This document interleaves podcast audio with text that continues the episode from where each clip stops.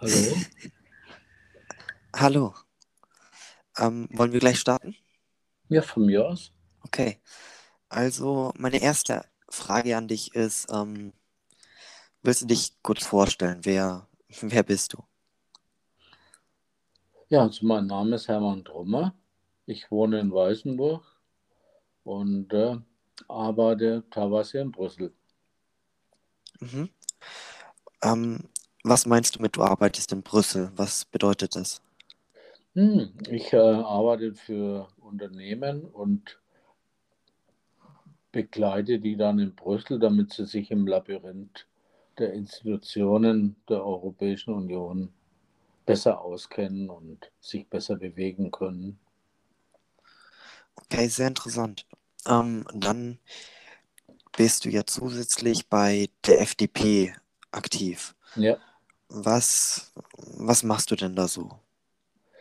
Ja, momentan äh, bin ich äh, Ortsvorsitzender der FDP in Weißenburg und ich versuche zu allen mir interessant erscheinenden Themen Experten aus ganz Deutschland zu gewinnen, um Themen wie Verkehr, Landwirtschaft oder Energie zu diskutieren.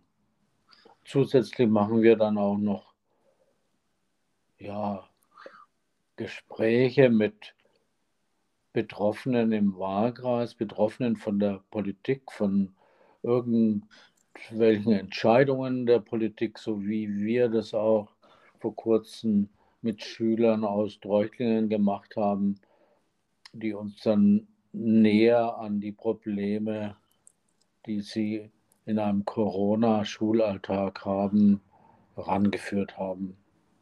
Mhm. Also du sprichst sehr viel mit Menschen. Ähm, hast du auch jetzt irgendwie politischen Einfluss? Hm, was meinst du mit politischem Einfluss? Hm, dass du irgendwie an Gesetzen wirkst oder beispielsweise du erkennst ein Problem bei den Schülern oder im Verkehr oder es, es gibt ja genug Probleme. Ähm, hast du dann auch die, den Einfluss, um da irgendwie was zu verändern? Ich habe jetzt einen ganz leichten Aussetzer drin gehabt, weil ich die Kopfhörer gegriffen habe. Aber nein, direkten politischen Einfluss habe ich keinen. Da muss man äh, Abgeordneter sein im Landtag oder im Bundestag oder auch hier in Weißenburg müsste man im Gemeinderat drin sein. Dann hätte man direkten Einfluss. Über Öffentlichkeit hat man immer einen Einfluss, indem man eben in der Presse Dinge veröffentlicht und damit auch eine politische Diskussion in Gang setzen könnte. Das wiederum wirkt auf Politik. Mhm. Ähm, was sind denn, du sagst, du sprichst viel mit Landwirtschaft und Schule und alle möglichen. Was sind denn deine Ziele? Was, was versuchst du zu erreichen? Naja, ein ganz einfaches Ziel. Ich denke, Politik wird über Einfluss gemacht und Einfluss kann man damit erreichen, indem man Diskussionen startet. Ich äh, bin jemand, der sehr stark an den politischen Dialog glaubt.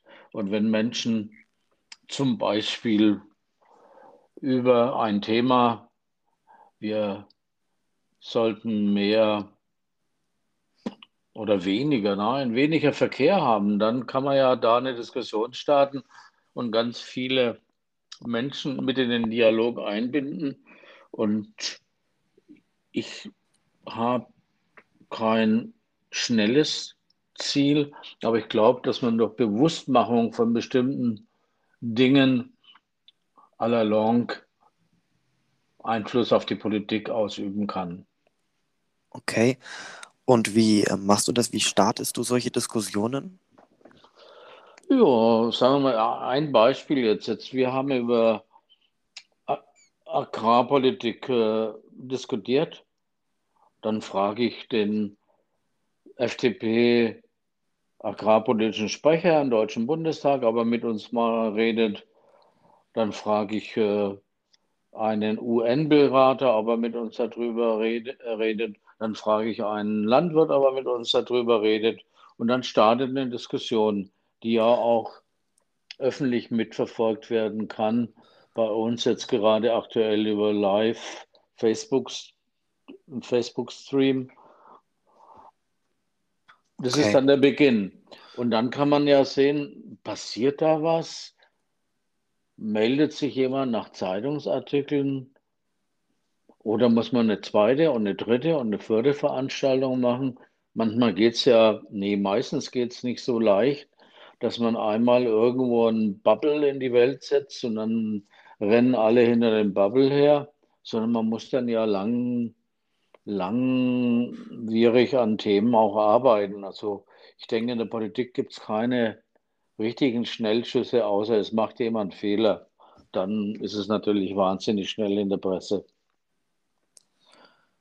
Okay, also könnte man sagen, dass du versuchst, ähm, Aufmerksamkeit auf Themen zu lenken, die, die du wichtig findest und verbesserungswürdig vielleicht findest? Ja, klar. Man, ich würde ja nicht irgendwie ein Thema auswählen, das ich für unwichtig halte. Wäre ein bisschen schizophren. Tja. Okay, und du denkst quasi, dass durch diese Diskussion, also wenn man jetzt, oder was sind denn das für Diskussionen? Was sind denn da kann ich mir das vorstellen, dass einer dann sagt, äh, Pestizide sind gut und der andere sagt, nee, Pestizide sind schlecht und dann streitet man, ob man die einsetzen muss oder nicht oder. Hm. Ja, gut, jetzt, wir haben jetzt über, über Energieversorgung der Zukunft diskutiert. Mhm. Und der eine, der eine sagt, ja, wir brauchen mehr regenerative Energien, Solarenergie und Windenergie. Und der andere sagt, nee, das ist ein bisschen blöd, das macht den Strom bloß zu teuer. Und der andere sagt, nee, wir müssen auch wieder, äh, wir müssen auf, an der Kohle festhalten. Das ist ein Quatsch, dass wir da so früh rausgegangen sind. Gut, und dann äh, passiert natürlich eine Diskussion, wenn es so verschiedene Standpunkte hat. Okay. Und du hoffst dann quasi, dass die, äh, dass dabei möglichst sinnvolle Sachen rauskommen und dass politische Entscheidungsträger, also wichtige politische Leute, das dann irgendwie mitbekommen und dann den, demnach handeln? Naja, so schnell geht es ja immer leider nicht. Man, erstens weiß man ja nicht selber, ob man was Sinnvolles rausbekommen hat. Du hast einen Diskussionsverlauf und da gibt es am Schluss verschiedene Positionen, weil ja verschiedene Individuen, äh, Individuen daran teilgenommen haben. Man kann ja nicht davon träumen, dass man drei verschiedene Standpunkte hat und am Schluss bloß noch einen. Ich denke, so schnell geht es nicht.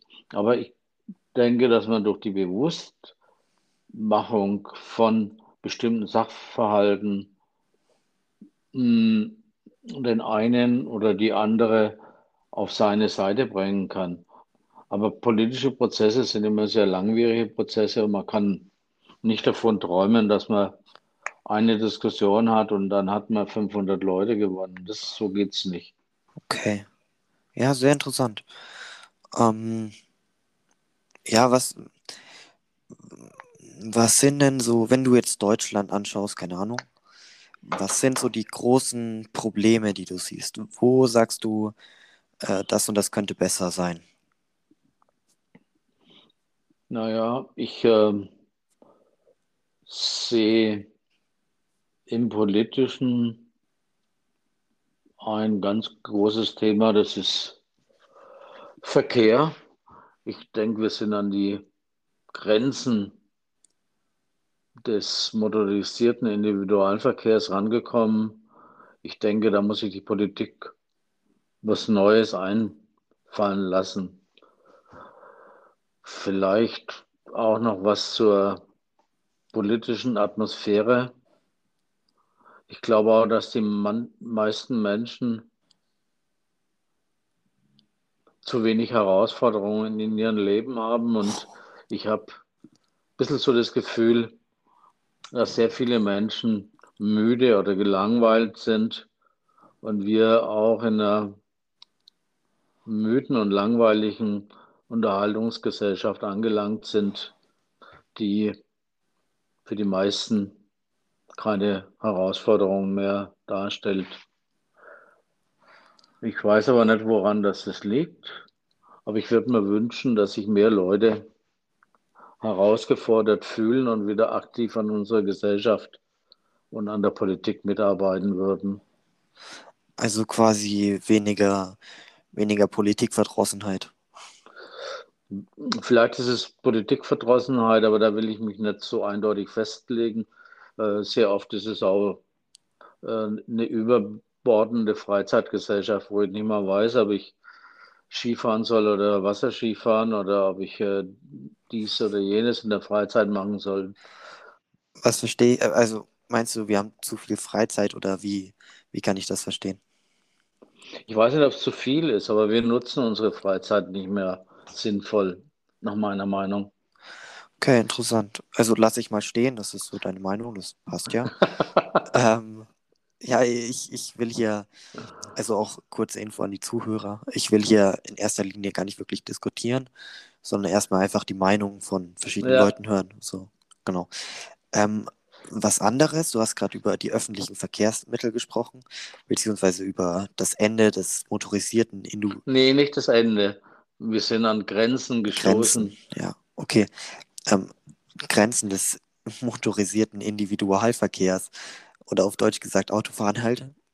Ähm, das haben ja auch andere Parteien so auf ihrer Liste. Ich glaube, ich glaube, die Grünen zum Beispiel sind ja auch so für den Ausbau der öffentlichen Verkehrsmitteln. Ähm, da wollte ich dich fragen, wie denkst du über andere Parteien? Würdest du eher mit denen zusammenarbeiten oder siehst du die eher als, als Gegner quasi politisch? Hm. Ich lege mich da gar nicht so äh, auf Parteien fest, wenn es ja gerade die AfD ist, mit der ich nicht zusammenarbeiten möchte. Äh, aber ansonsten würde ich immer mit, äh, mit Menschen zusammenarbeiten, die auf Kompromiss programmiert sind. Und die können aus ganz verschiedenen Parteien kommen. Also das ist meine Erfahrung aus langen Jahren, dass man auch mit Menschen, die ein ganz anderes Parteiprogramm hat, haben, punktuell an einem bestimmten Thema sehr gut zusammenarbeiten kann. Okay. Ähm, dann noch eine Frage. Äh, wie, wie denkst du über die FDP so als Partei? Findest du, es gibt Sachen, die besser laufen könnten oder sagst du, das ist eigentlich alles super, so wie es ist?